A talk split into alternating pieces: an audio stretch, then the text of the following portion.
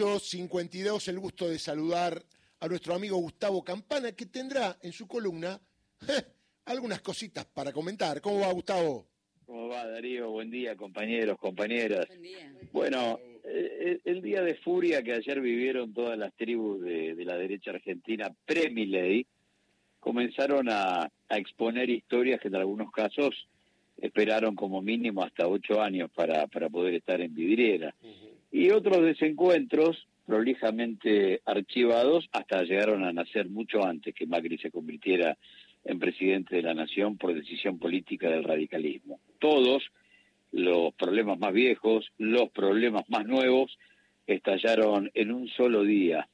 Y fueron tantas las facturas viejas que se presentaron en la misma jornada a través de tres o, cuatro pasos de comedia, que por cada gesto, por cada palabra que no necesitaban ninguna traducción, además estaba la posibilidad de poder descubrir miles de mensajes que estaban ocultos, encriptados, y que los protagonistas lanzaban entre líneas para que los espectadores descubrieran el, final, ¿no?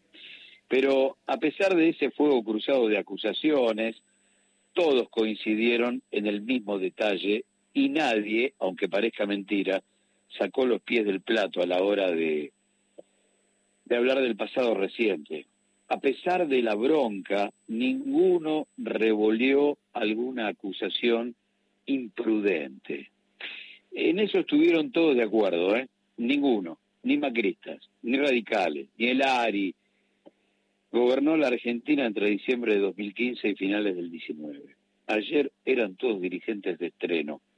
Todos debutaban como dirigentes políticos ante el pueblo argentino. Y entonces, por acción o por silencio cómplice, de todos los héroes de la democracia que ayer terminaron siendo parte de, del, del, final, del acto este, final de Juntos por el Cambio, resulta que ninguno asesinó leyes por decreto, ninguno armó la Corte Suprema a su gusto, ninguno integró la mesa judicial o, o la Gestapo, ninguno oculta a Tetín, ninguno rajó a jueces y fiscales, ninguno persiguió, encarceló, proscribió o intentó matar opositores.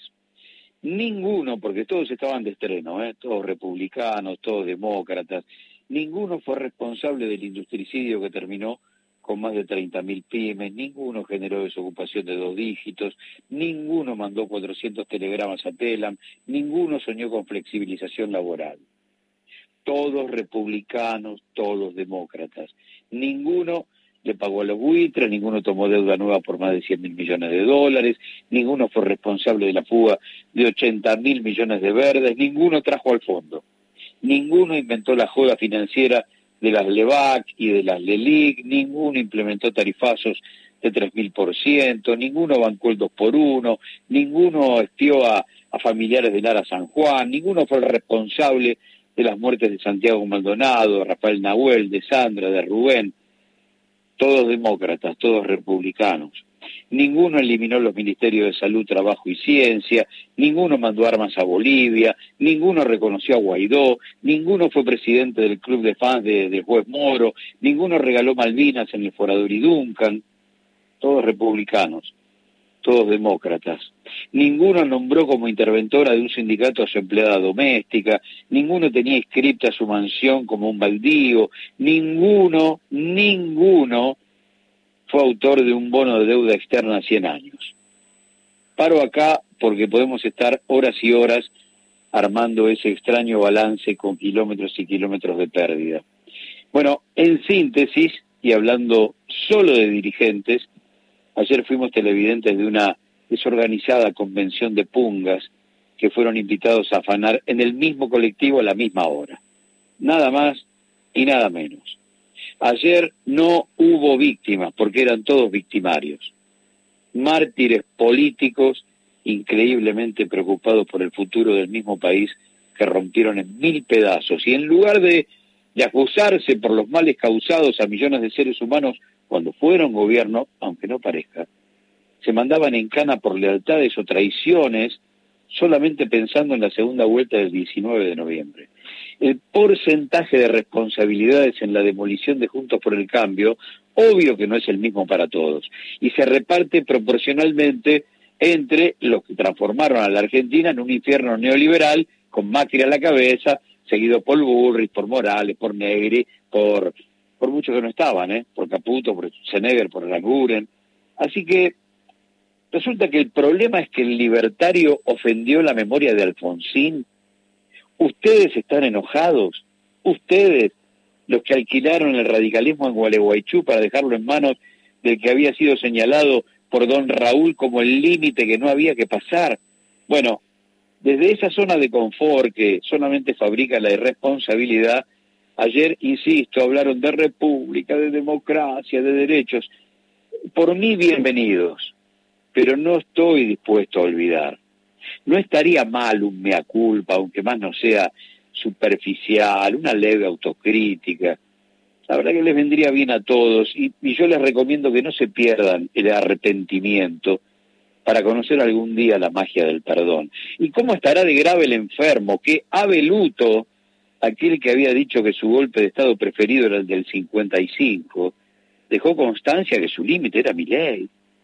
Bueno, del otro lado del mostrador, una banda manejada por un estafador ideológico que dilapidó el capital político conseguido en base a mentiras, dolarización, soy anticasta, para cerrar acuerdos de cúpula con sus enemigos, aquellos que terminaron dinamitándole su plataforma de lanzamiento. ¿Qué los une? El antiperonismo. ¿Qué los une? Su extrema necesidad de exterminar al kirchnerismo. Un raro resultado, porque anuncian que están muertos los que siguen gozando de buena salud y ellos se incorporaron rápidamente a, a las especies en peligro de extinción. Son incorregibles, como diría Jorge Luis, aunque cuando don Borges vomitaba su enojo, le estaba hablando al pueblo, ¿no? Pero tranquilo, maestro, todos tenemos derecho a, equivocarnos. Eh, donde había que buscar la, la civilización, eh, la verdad estaba la barbarie, ¿eh? y donde había que buscar eh, incorregibles, siempre estuvo la sensatez. No los entiendo. Resulta que están enojados porque alguien alguien mancilló la memoria de don Raúl. Y por casa, Darío, por casa, ¿cómo andan?